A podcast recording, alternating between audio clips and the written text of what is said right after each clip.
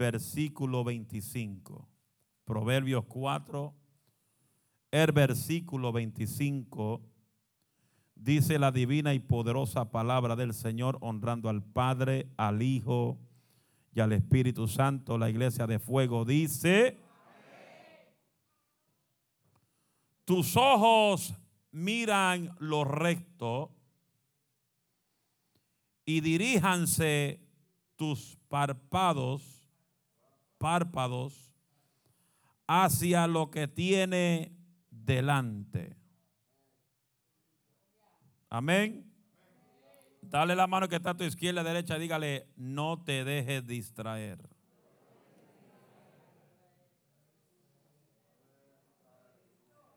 Hace par de meses predicamos no te distraigas y hoy vamos a hablar de no te dejes distraer. Porque estamos en los últimos tiempos y la iglesia no puede dejarse distraer. ¿Estamos aquí?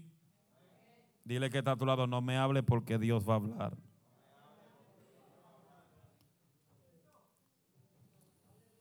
Estamos en los últimos tiempos. Mire que está a tu lado, estamos en los últimos tiempos. Aunque te mire medio lado, dígaselo otra vez. Estamos en los últimos tiempos y el enemigo está haciendo todo su esfuerzo para desviar a los hombres y las mujeres de Dios del propósito que Dios tiene para cada uno de nosotros. Y el enemigo, como lo conocemos, se llama Satanás. Es un nombre que la gente muchas veces no le gusta pronunciar. En México le cambian el nombre y le llaman chamuco. En otros lados le dicen otras cosas. Porque muchos no le gusta pronunciar el nombre original de Satanás. La Biblia dice que el diablo es vuestro adversario. Él es el adversario de tu vida. Él vino para matar, robar y destruir. Su obsesión contra nosotros es robarnos lo que Dios nos ha regalado que es la salvación del alma y el perdón de vuestros pecados. Por eso la Biblia nos enseña que tenemos que cuidar la salvación con temor y temblor.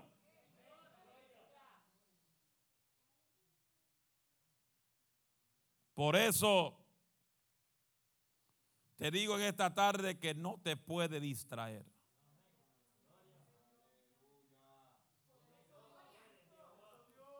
¿Qué significa distracción?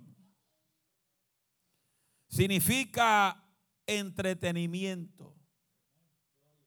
Actividades que te quieren desviar. Perder el enfoque de donde Dios te ha puesto. Poner en tu vida que tú no lo puedes lograr. Que no vas a poder alcanzar el propósito que Dios estableció para tu vida. Y comienza el enemigo a tirar dardos en tu mente y comienza a hablarte a tu mente porque la mente es el taller de Dios o la mente es el taller del diablo. Estamos aquí todavía.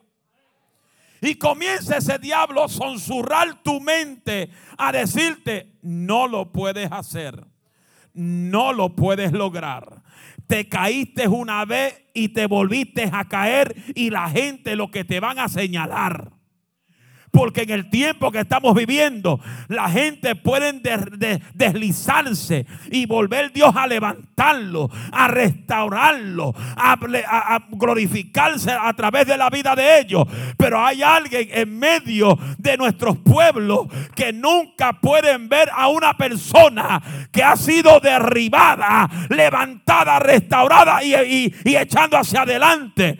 Porque hay un problema en este tiempo que hay un Dios que todavía perdona y levanta, pero hay hombres que todavía no han comprendido lo que es la misericordia y el amor de nuestro Señor Jesucristo.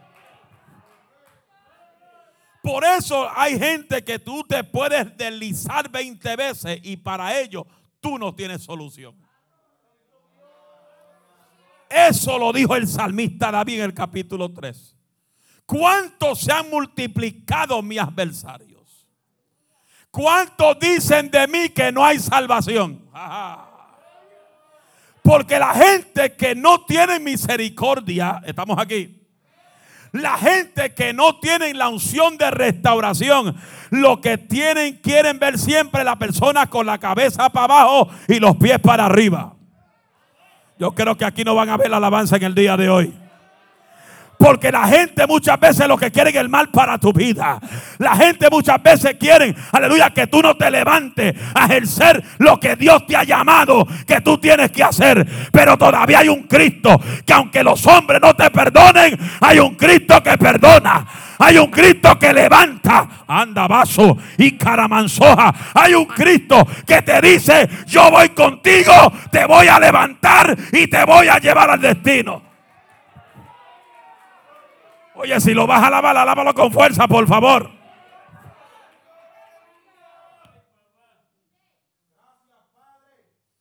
¿Y, qué? y decía el salmista el capítulo 3.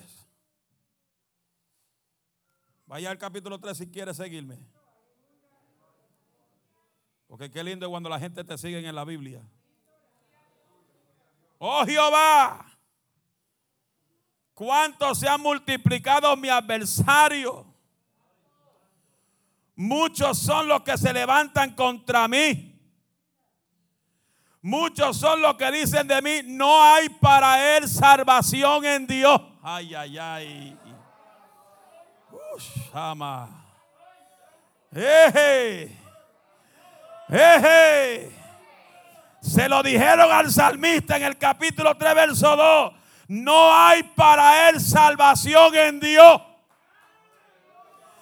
Pero Jehová le responde a todos esos enemigos. Aleluya. En el capítulo verso 3, mas tú, oh Jehová, eres escudo alrededor de mí, mi gloria, y tú eres el que levanta mi cabeza. Él es que te levanta. Él es que, aleluya, habrá gente, habrá siete personas que han pasado por los momentos más fuertes que se puedan poner de pie y decir, Él es que me levanta. Él es que me levanta. Él es que me levanta. Aunque la gente quiere verte con la cabeza para abajo, Él es que me levanta.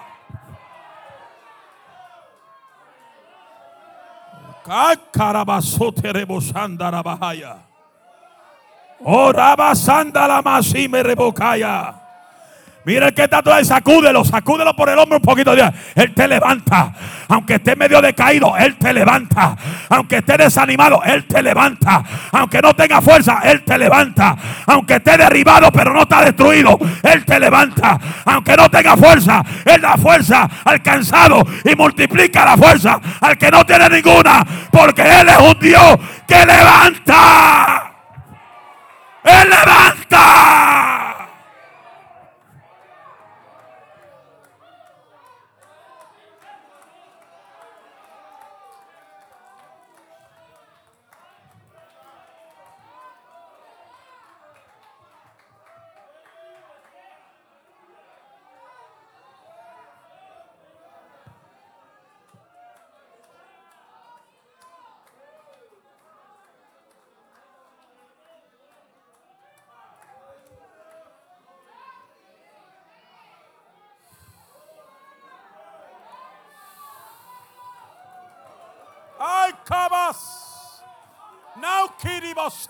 Oshanamaha. Aunque digan por las redes sociales que no te vas a levantar. Aunque digan por las esquinas, ese no van para ningún lado. El último que determina la palabra se llama Jehová de los ejércitos. Él es que dice, yo soy tu escudo, yo soy tu refugio, yo soy tu torre fuerte, yo soy el león de la tribu de Judá, yo soy tu caballero. Aleluya. Él es el que te va a levantar.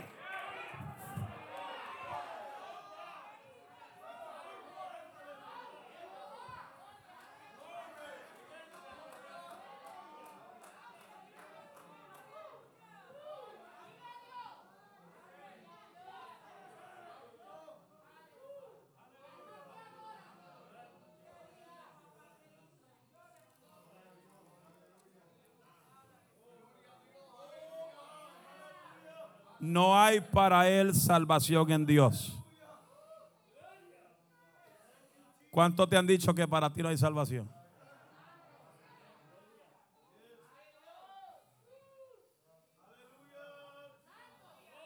Pero él dice, mas tú, oh Jehová, eres escudo alrededor de mí. Él es mi protector. Él me protege de los dardos del infierno. Él es el que apaga todo dardo de Satanás. El dardo te tira, el diablo te tira dardos constantemente. Pero Él es escudo. El escudo está detrás de ti. El escudo está alrededor de ti. El escudo está frente de ti. Y Él es el que no permite que las flechas del infierno te toque. Y cuando el diablo tira esa flecha para distraerte, el escudo te protege. El escudo te defiende. El escudo te protege. El escudo te defiende. El escudo te protege. El escudo te defiende. El escudo te protege. El escudo te defiende. Anda, vaso. El escudo te protege.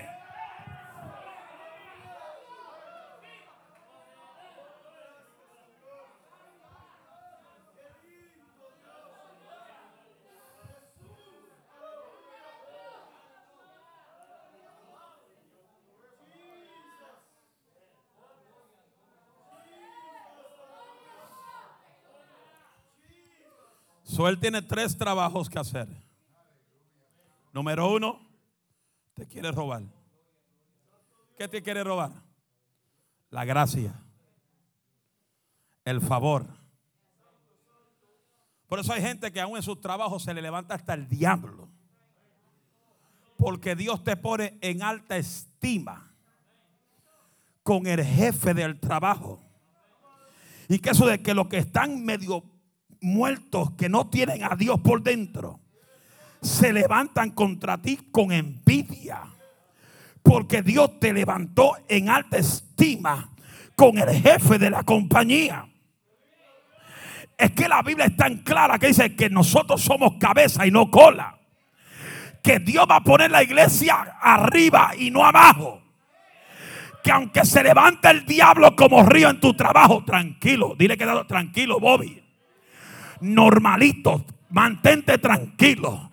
Porque donde Dios te ha puesto no hay diablo que te saque. Te pueden envidiar. Pueden levantar cualquier mentira en tu contra. Pueden asesinar la visión de Dios en tu vida. Pero cuando hay propósito de Dios en la vida del creyente, no hay matanza, no hay diablo, no hay aleluya, no hay asesino en medio nuestro que podrá derribar lo que Dios ha establecido en la agenda de Él para tu vida, para tu casa, para tu familia, para tus hijos. Por eso la Biblia es clara: las puertas del Hades no prevalecerán contra la iglesia. Lo que son iglesia, habrá siete personas que son iglesia, que se pongan de pie y adora a Dios. Porque aunque venga el diablo como río, Jehová levanta bandera. Y las puertas del infierno no prevalecerán contra la iglesia. Todo lo que son iglesias griten gloria a Dios.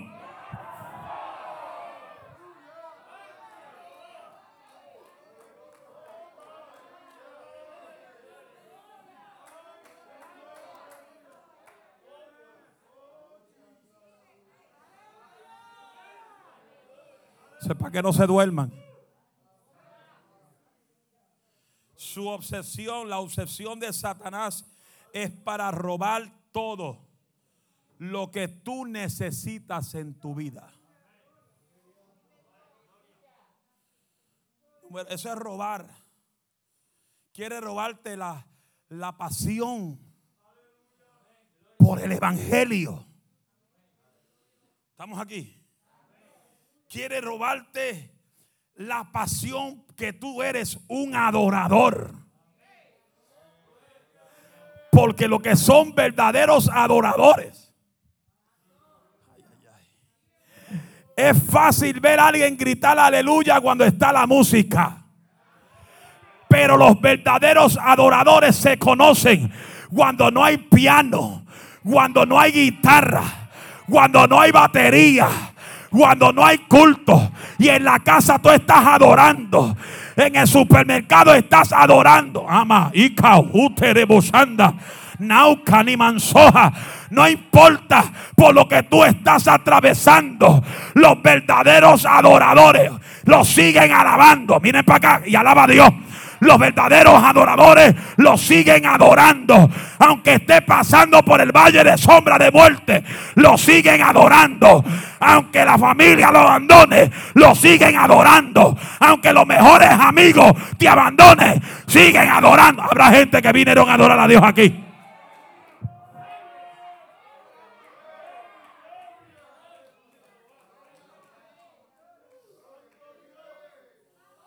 Él está obsesionado por robarte lo que Dios quiere explotar en tu vida.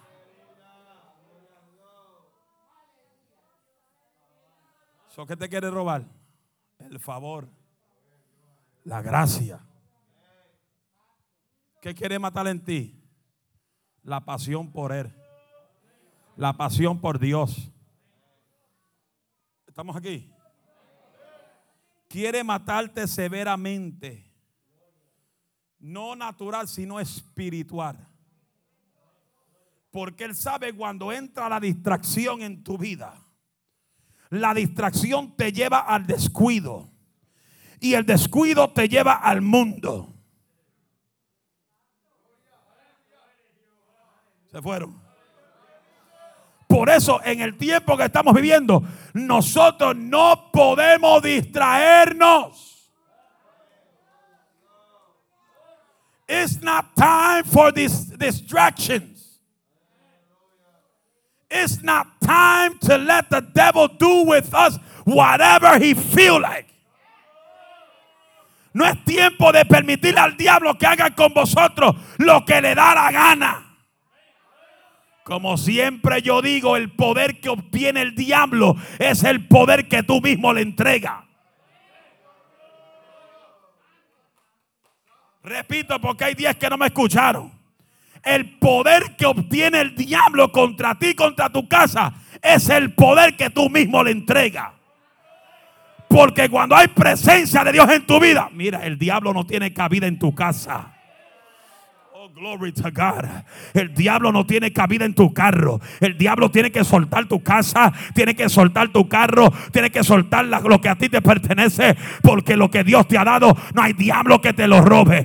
No hay diablo que te robe la familia. No hay demonio que te robe los hijos. Aunque los hijos quizás están arrastrados en el mundo del pecado. Pero llega un tiempo que el diablo va a tener que soltar nuestras pertenencias. Y eso incluye vuestros hijos, vuestra familia porque mi casa y yo le serviré a Jehová. Y lo que es mío, no hay demonio, no hay malicia que me lo robe.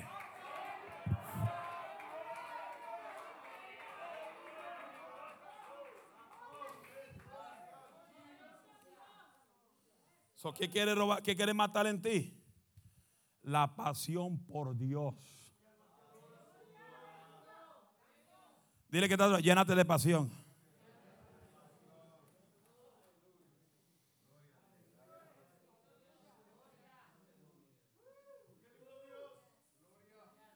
Diga pasión. Diga otra vez. Con fuerza. Con autoridad. Eso es lo que el diablo te quiere robar. Él quiere que tú pongas tu pasión por otras cosas que no son de Dios. Él quiere que pongas tu pasión por otras cosas terrenales que no provienen de Dios. Porque cuando tú descuidas, tú te distraes y descuidas tu vida espiritual, tu vida espiritual va decayendo y tu vida carnal va subiendo. Se fueron. Habrá siete que le diga que está a su lado, cuídate.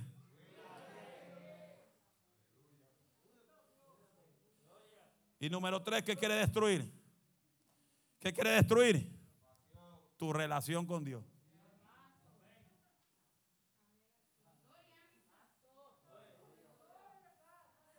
Cuando la persona ya se distrae. ¿Estamos aquí? Lo primero que comienza a dejar es la oración en la casa de Jehová. Normalito. Ya dejan de venir a orar. Otras cosas son prioridad para ellos que la oración. ¿Cuál es la prioridad más importante para ellos que la oración? Es que cuando salen a trabajar dicen, estoy cansado y Dios me entiende. Porque todo el mundo termina diciendo, y Dios me entiende. Y Dios también entiende que el que anda descuidado se lo va a llevar el diablo a los infiernos. Se fueron. Dile que Dios me entiende. Dios me entiende que tengo dolor en el cuerpo. Dios me entiende que yo padezco de migraña. Dios me entiende que yo tengo diabetes. Dios me entiende que tengo problemas en los riñones. Dios me entiende, Dios me entiende que yo padezco de la rodilla. Dios me entiende que yo padezco de los pies. Y Él te entiende que te dice, si estás enfermo, ve al templo y ora que el que está enfermo venga al templo y los ancianos te pondrán la mano sobre ti y Dios te sanará. Y si hay un pecado en ti, Él te perdona. A mí no me venga con excusas baratas.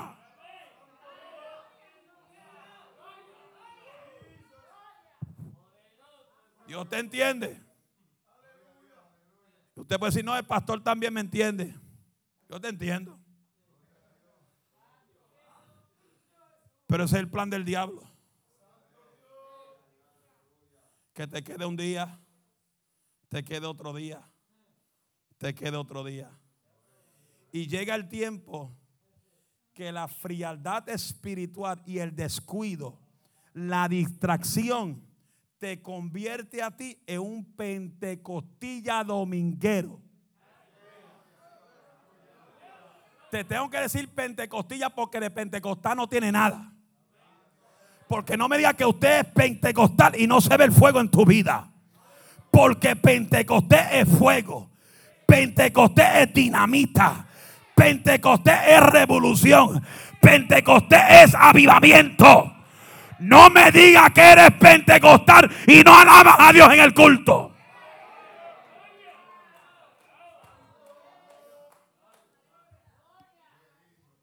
Como dicen algunos, pastor, domingo, cógelo suave, hay visitas. Las visitas saben más Biblia que muchos de nosotros.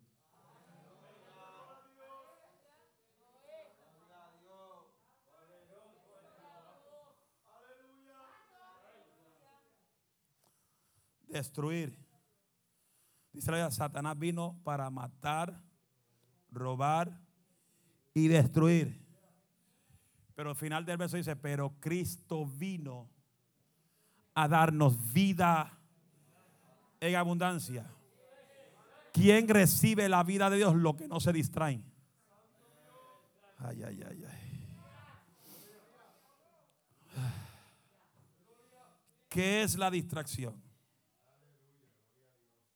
Distracción, Filipenses 1.6 dice, esto con, estoy convencido de esto que el que comenzó tan buena obra en nosotros la irá perfeccionando hasta el día de Jesucristo. Una distracción es algo que te impide cumplir tus metas o llamado o destino. Una distracción puede ser una persona. Aquellas personas que a las 6:35 de la tarde te tocan la puerta de tu casa a visitarte para robarte el día de ir al culto. Hello. Esas personas Aleluya, puede ser tu mamá que llegue a la hora de culto para que tú no llegues. Esa persona puede ser tu abuelita. Puede ser tus hijos. ¿Y qué pasa? Que tú dices, ah, pues mañana hay otro culto, yo me quedo con mamá, me quedo con papá, me quedo con el hijo. No, lo que tiene que hacer traértelos a ellos. Y si no quieren venir, que esperen que usted llegue de la oración. Pero la distracción te lleva a ponerlos a ellos primero que Dios.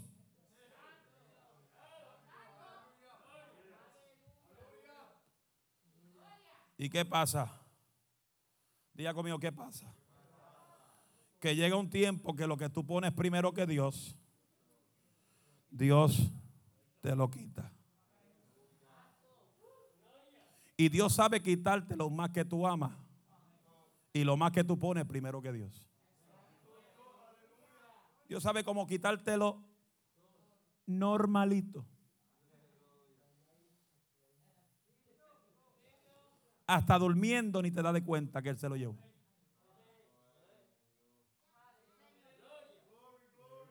Dile que no ponga nada primero que Dios.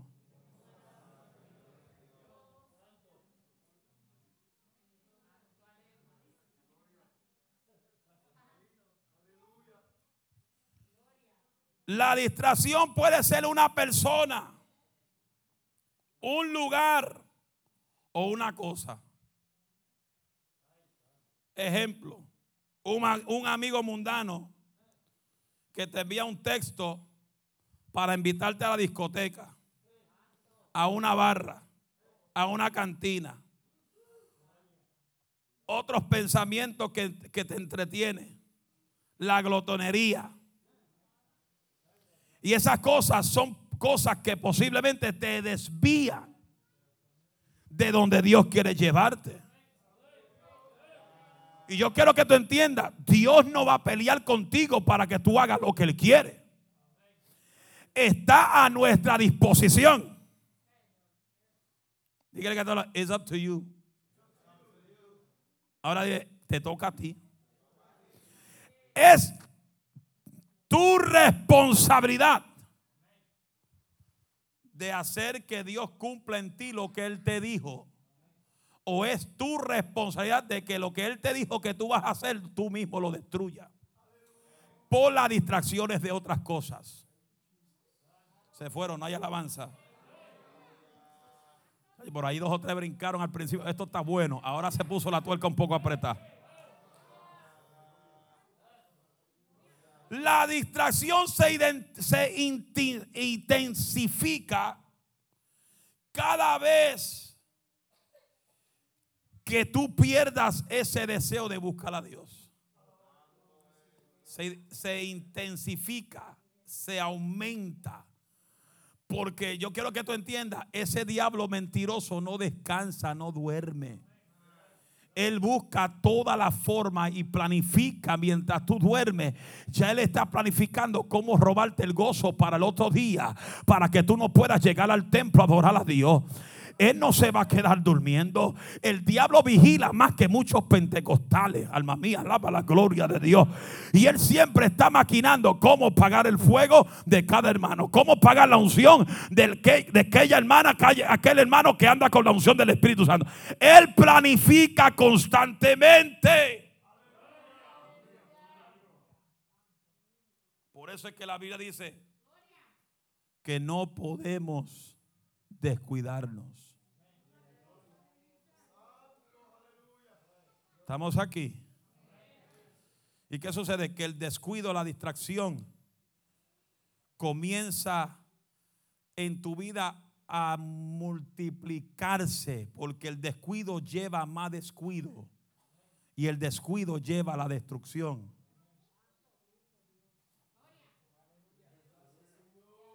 Por eso hay gente que no han podido sobrepasar y llegar a los próximos niveles que Dios quiere que ellos lleguen porque siempre están pensando en lo que pasó en la vida pasada. Mire hermano, dice la Biblia que olvide ciertamente lo que quedó atrás. Porque Dios te perdonó lo que cometiste 10 años, 20 años, 50 años atrás. Aún un día de cualquier pecado que cometiste ayer, Él te dice, olvida lo que quedó atrás. No permita que nadie te, te, traiga los pecados viejos, porque el mismo Dios dice en Efesios, olvidando ciertamente lo que quedó atrás, prosigue hacia adelante, no lo traiga a la memoria, porque Dios es el que ha perdonado tu pecado. Alma mía, alaba la gloria de Dios. Y Jesucristo dio la vida de él en el Calvario y derramó su sangre sobre tu vida para perdón de pecado y remisión de sus pecados.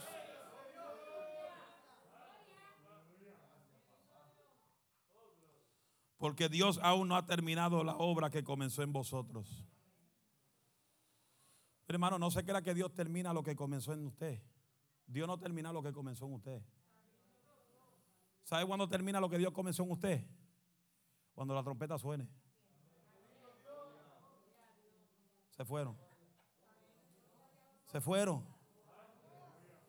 La distracción siempre va a venir. Porque la distracción, cada vez que llega a tu vida, es para desconectarte de la presencia de Dios. Por eso Hebreos 12, verso 1 y 2 dice, porque siempre va a venir la distracción. Diga que está a tu lado, siempre va a venir la distracción. Por eso Jesús nos dice a nosotros, Jesús en, su, en la palabra dice, velad y orad. Grite, velad con fuerza, velad y orad. ¿Para qué? Para que no caigas en la tentación. Para que no caigas en la distracción para que no caiga las ofertas del infierno, para que no caiga en las ofertas de la familia, para que no caiga las ofertas de los amigos. Velad y orad para no entrar en tentación.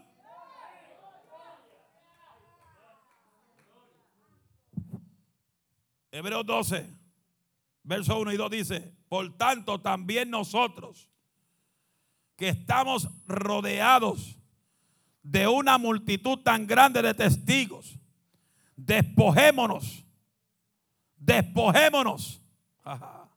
¿De qué? Despojémonos. ¿De qué? De todo peso, de pecado. Ay, ay, ay. Despojémonos. Aleluya.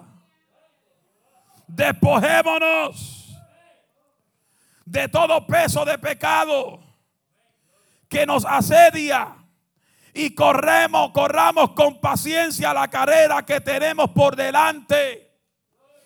Esta carrera no es fácil. Esta carrera es fuerte. Pero con Jehová vamos a llegar a la meta.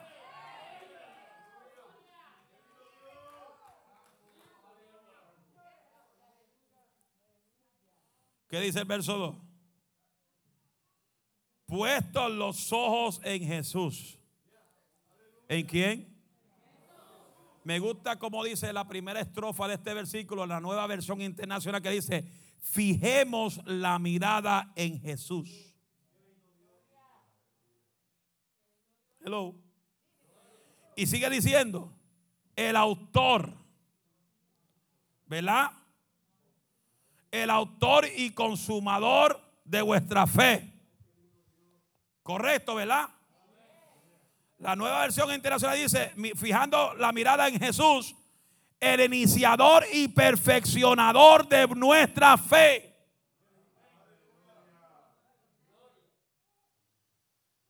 El cual por el gozo puesto delante de él sufrió la cruz, menospreciado, menospreciando el oprobio y se sentó a la diestra del trono de Dios. Y dice la nueva versión internacional, por el gozo que le esperaba, soportó la cruz, menospreciando la vergüenza que ella significaba. Y ahora está sentado a la derecha del trono de Dios.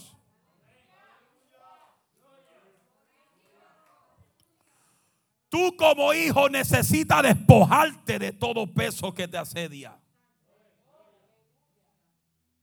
Porque el propósito de la destrucción, la distracción, es desgastarte para que no corras con paciencia la carrera que tienes por delante. ¿Estamos aquí? Dile que está a tu lado, despójate. Despójate del pasado. Despójate de los hombres que te han hecho mal. Despójate de los amigos que te han hecho la guerra. Te tienes que despojar de todo el pasado que no te permite acelerarte hacia la conquista que Dios tiene para tu vida. Grite fuerte, despójate.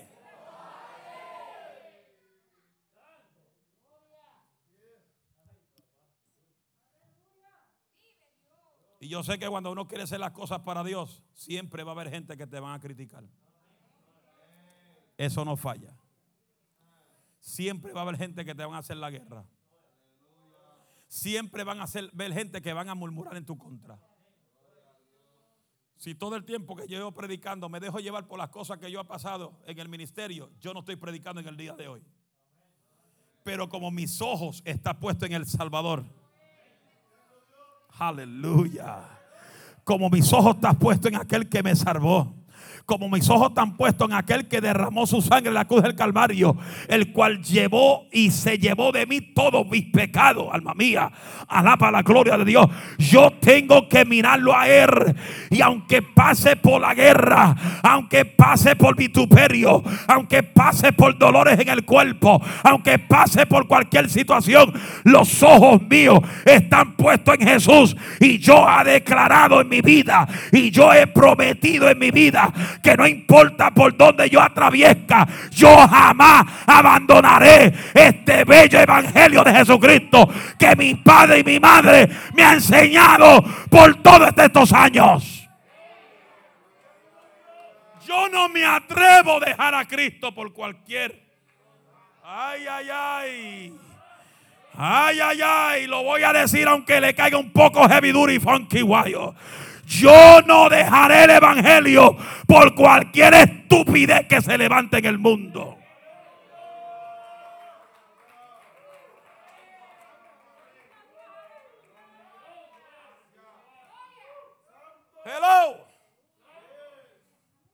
¿Por qué yo hablo así? Porque yo aprendí a tener experiencia con Él. No es solamente leer el libro.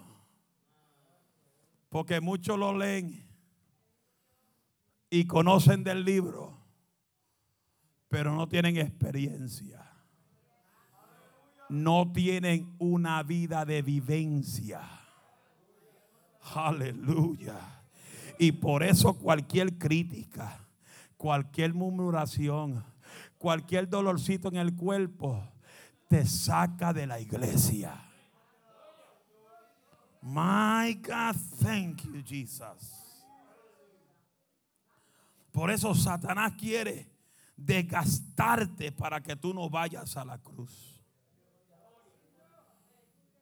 Pero necesitamos, necesitamos mirar, poner nuestros ojos en Jesús. Así va a ser la trompeta cuando suena, inesperado. Alaba lo que vive. Así va a ser la trompeta inesperada. So, asegúrate porque esa tos la escuchaste con los oídos natural. La trompeta no se va a escuchar con los oídos natural. La trompeta se va a escuchar en el hombre espiritual de adentro.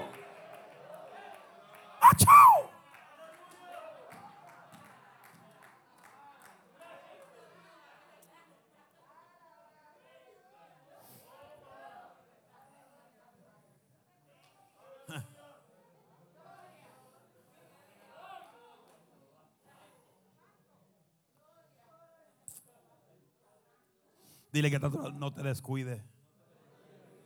Otra vez.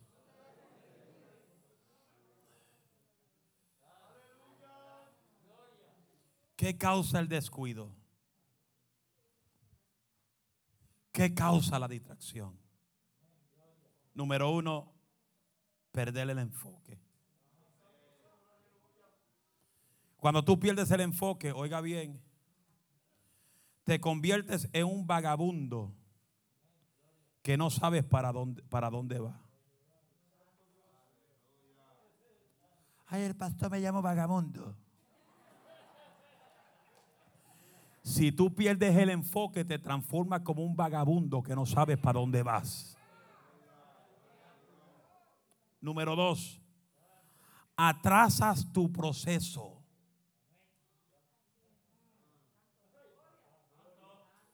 La gente dice, ay, el Señor no me bendice. No, investigate bien porque no llega tu bendición. Porque quizás está descuidado y tú mismo atrasas el proceso.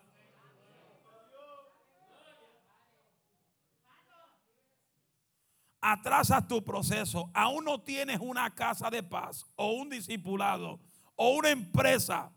Hay gente que atrasan el proceso del ministerio y ya porque conocen el Salmo 23 quieren salir al campo misionero. Quieren salir al valle de la sombra de muerte. No, el hombre de Dios no puede salir a ministrar, echar fuera demonios si no está listo y preparado como los discípulos fueron preparados antes de ir a echar fuera a los demonios. Los discípulos Jesús no los mandó a echar fuera demonios y a sanar enfermos hasta que ellos no estaban bien preparados. Pero hoy no. Hoy si tú no le das parte a uno, se van de la iglesia donde le dan parte. Es como pasamos hace un par de semanas atrás una persona que venía aquí me llamó, me dice, pastor, me voy, voy a ayudar al otro pastor por ahí, bla, bla, bla, bla, bla. Que no llegaba ni al culto, solamente llegaba una vez a la, una vez a la semana y cuidado. Y llamé al pastor, mire pastor, este muchacho se va para allá, dice que se, le va a ayudar a usted. Acá pues llegaba una vez a la semana a la iglesia y cuidado porque yo no le tapo, yo no le tapo nada a nadie. Hello. Porque si Dios lo ve todo, ¿por qué voy a taparle la cosa a la gente? Y el pastor dice, no se preocupe que hasta que no dé fruto aquí, ni un micrófono le vamos a dar. Eso fue un sábado. El domingo después estaba predicando.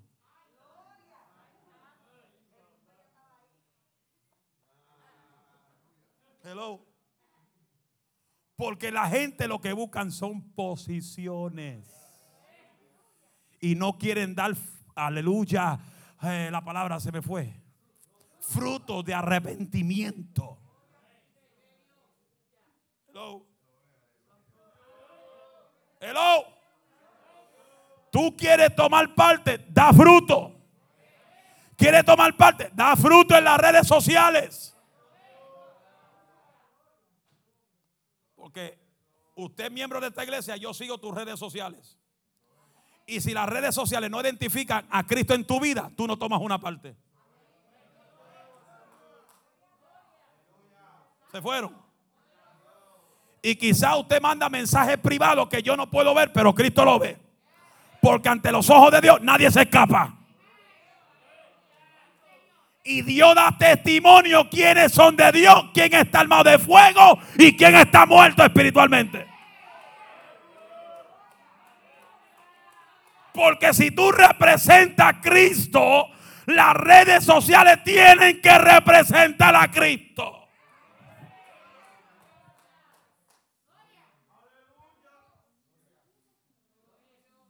Y, no, y por si acaso hay gente que dice, no, es que eso sale así en mi Facebook. Embuste. En mi Facebook nadie puede postear nada si menos yo lo apruebo. Aún los comentarios yo tengo que aprobarlos para que caigan en mi sistema.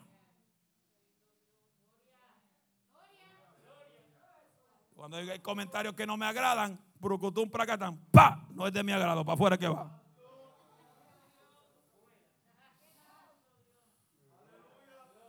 Pero cuando tú estás distraído y pierdes el enfoque de la palabra, hay, hay posteos en Facebook, en Twitter, en Instagram, en TikTok, que tú vas a decir, ay, eso no es nada.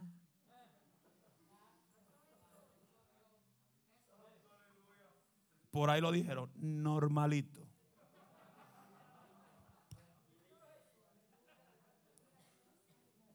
Porque yo te pregunto, si tú eres hijo de Dios y tú representas el reino de Cristo, oiga, ¿por dónde voy a llevarte ahora?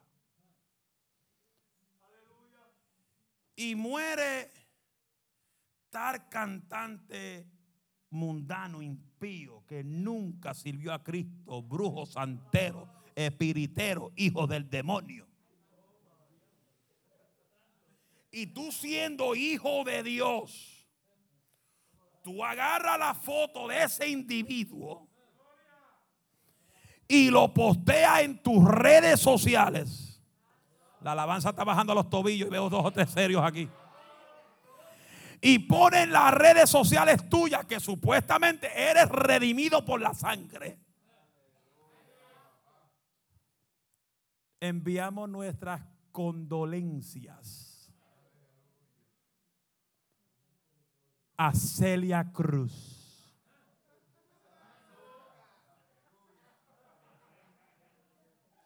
Y yo miro, yo miro esa red y digo, pero esta gente le sirven a Dios o le sirven a Baal.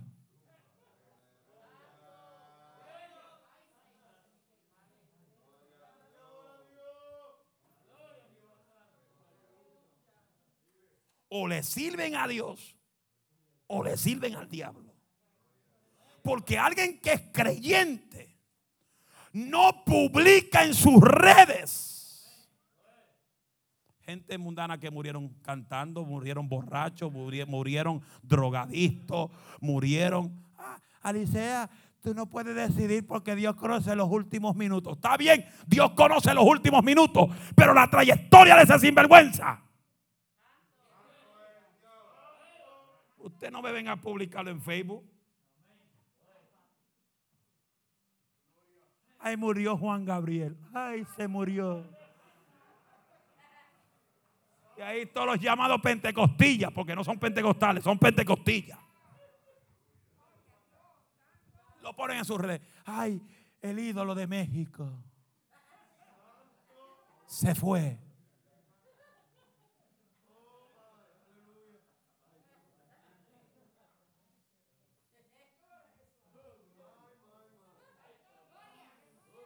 Cuando tú le sirves a Dios de verdad, tú te apartas de todo lo que es inmundicia.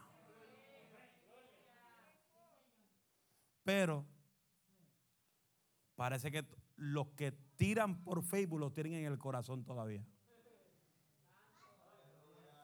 Quizá en sus carros están escuchando la música de Juan Gabriel, de Michael Jackson,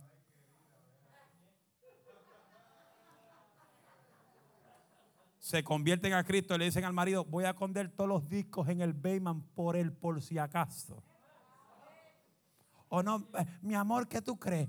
Le damos todos los discos de, de, de Mark Anthony, de Romeo Santo, al primo, al primo. No, bótalo al zafacón. No ate más tu familia con lo impío. No ate más tu familia con lo que no te agrada a Dios. Si Dios te rescató todo lo que viene del diablo, échalo a la basura.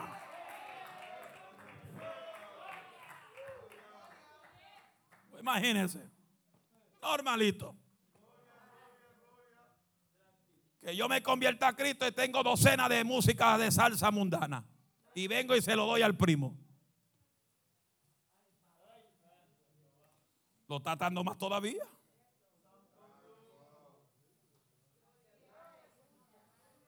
Dile que no pierdas el enfoque. Y este mensaje muchas veces para los, sabiendo, los que son doctores, los teólogos de la iglesia, dicen, este mensaje no es ético. Los sabiendo que lo saben todo y no saben nada. Y son los primeros que impidieron el enfoque hace rato.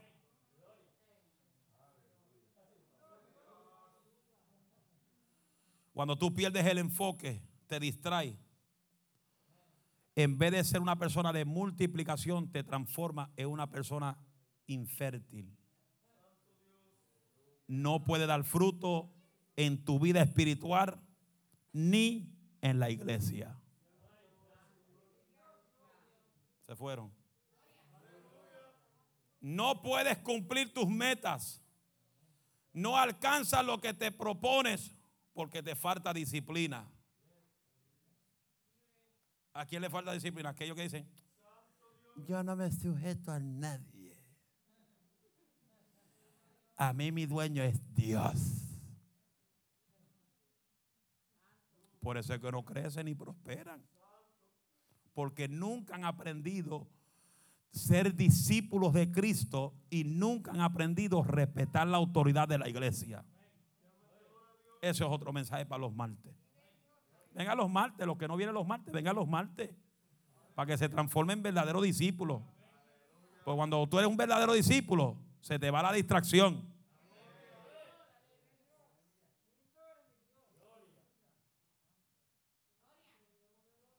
Cuando te distrae, Él te convierte en una persona que no ayudas a la obra. No ofrenda, no diezma, no apoyas el protemplo y tampoco apoya los proyectos.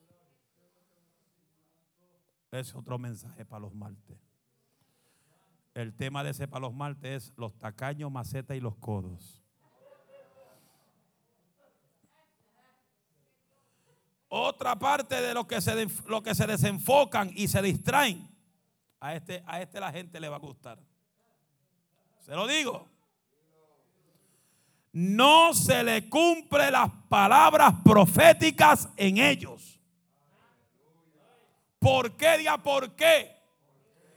Porque no hay obediencia en la vida de ellos.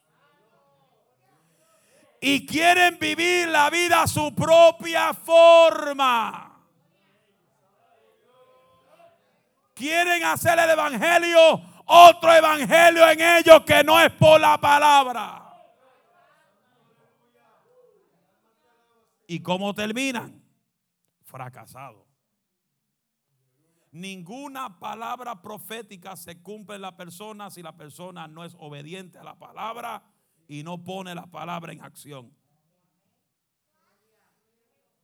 Se fueron.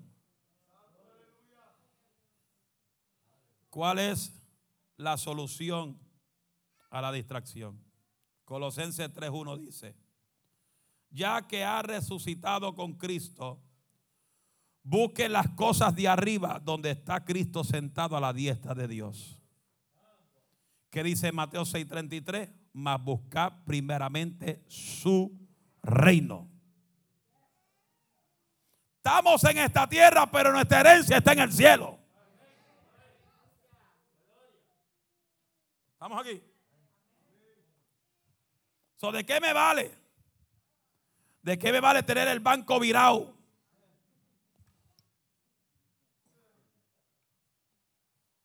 y no apoyo la obra.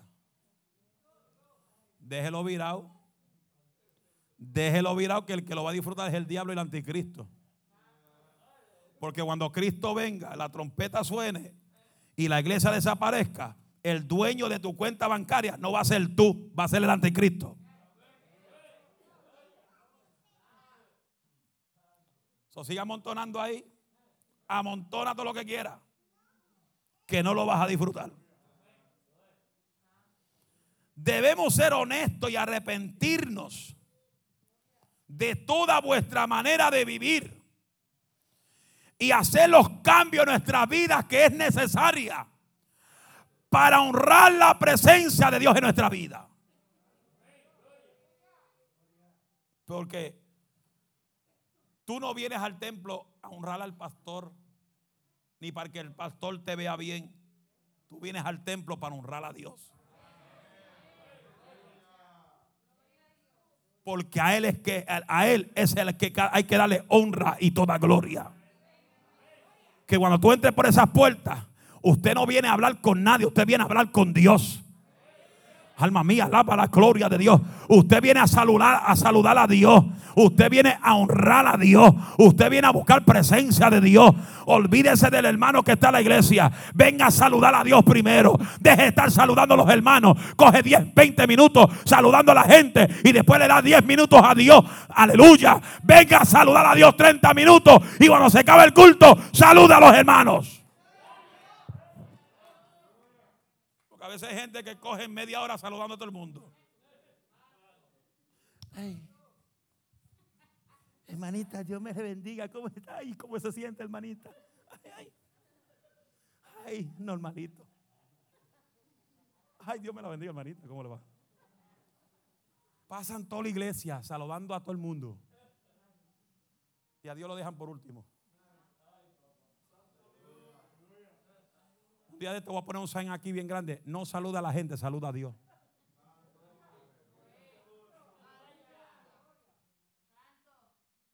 usted no viene, usted no viene pendiente al hermano que está en la iglesia. Se fueron. Mira, uno cruzó la calle ahora.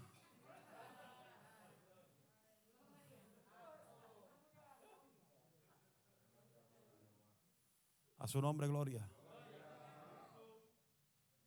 No podemos perder el enfoque a que usted viene a este lugar. ¿Qué dice la Biblia? Esta es casa de. Casa de. Dígalo fuerte. Casa de. Casa de. Casa de. ¿Y por qué no viene?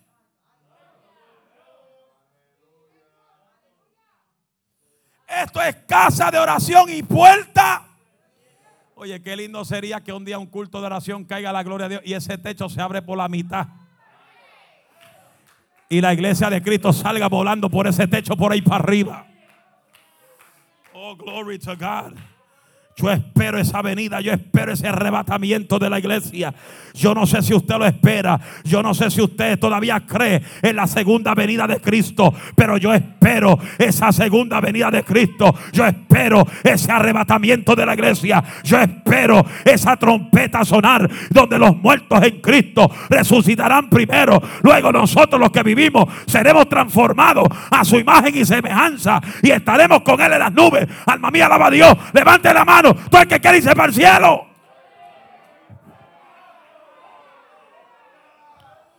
No podemos perder el enfoque. Porque en este tiempo, si tú pierdes el enfoque y descuidas tu vida espiritual, iglesia, púntelo ahí en su Biblia, en su papel. Tú te descuidas, pierdes el enfoque más difícil se te va a hacer levantarte en este tiempo. Porque esta poderosa palabra de la ley dice que los últimos días estos demonios y estas legiones no se van si no es con ayuno. Imagínense, si dice con ayuno y oración y usted no ora, se te queda el chamuco trepado en el cuello.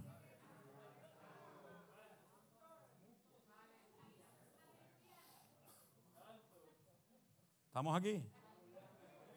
Por eso, el que se descuida y se aparta, dice la Biblia, que viene siete peores demonios más sobre la vida del descuidado. Su iglesia, no estamos en tiempo de descuido. Si usted ve lo que está pasando, la firma que va a ser el presidente mañana, de la ley que va a tirar mañana, que es lo que va a traer más lucha y más batallas para, para familias medianas. Aumento de taxes, aunque digan que no, van a aumentar los taxes. Y lo que vamos a ver en este tiempo, en estos tres años que falta, que este presidente esté en presidencia. Porque yo estoy sumamente seguro que los próximos cuatro años a este le van a dar tremenda bota empezando por sus propios partidos que votaron por él. y todos estos llamados pentecostillas que votaron con él. Y si tú eres uno de ellos, lamentablemente te voy a entrar a las palos hasta que lo voten de la oficina. Porque el que votó por él votó por el crimen, por ser crimen. El que votó por él votó por la criminalidad. El que votó por él votó por los abortos. El que votó por él votó por la, homosexualismo y el lesbianismo. El que votó por él votó por Sodoma y Gomorra. Y aunque votaron por él, le voy a dar palo normalito aunque se mueran. Porque la iglesia de Cristo no vota por gente en contra de la palabra.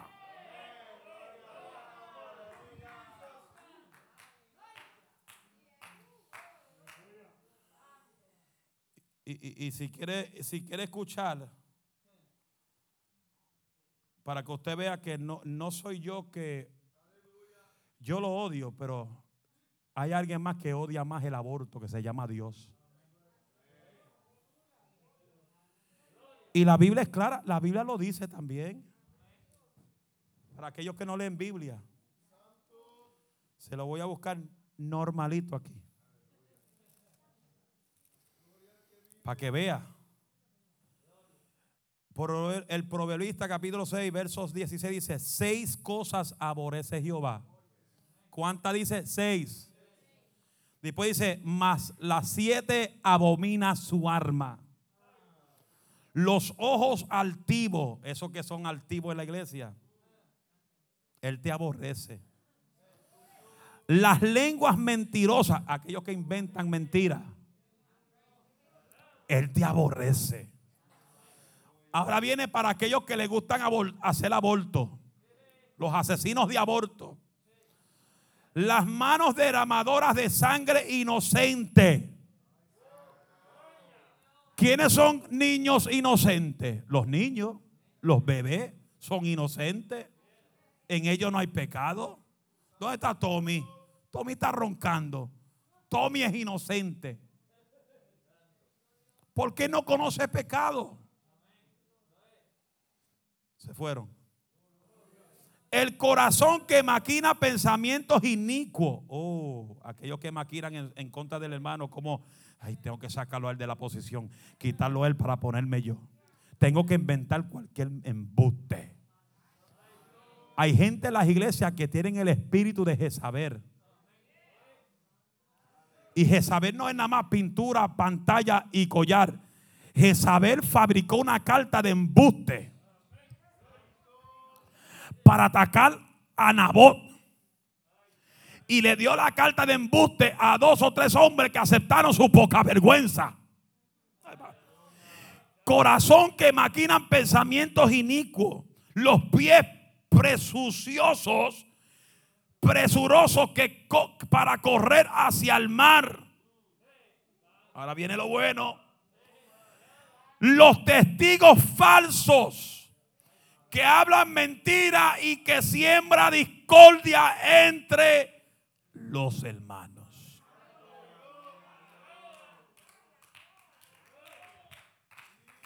No, si con esos versículos nadie va a aplaudir casi. Ese aplauso salió al trítico ahí. Pero nadie me aplaudió. Hello. Le hace esos versículos todos los días para ver si Dios le cambia la mente, el corazón y los pensamientos. Hello. Cristo viene. Y no estamos en tiempo de distracción. Tiene que enfocarte en lo original de Dios para tu vida. Tienes una vida corta y necesitas manejarla con tiempo y cuidadosamente. No tienes tiempo para distraerte. Dios necesita tu enfoque este es el, el cielo, esto, Dios necesita tu enfoque en este tiempo. El Señor no quiere mitad de tu atención, Él quiere toda tu atención. Repito, el Señor no quiere mitad de tu atención, Él quiere toda tu atención. te toca a ti seguir descuidado y distraerte más que volver a darle atención a la, a la palabra y al Señor en tu vida. Acuérdate, Él no quiere mitad de ti. Él te quiere todito. Porque todito es que te va a bendecir.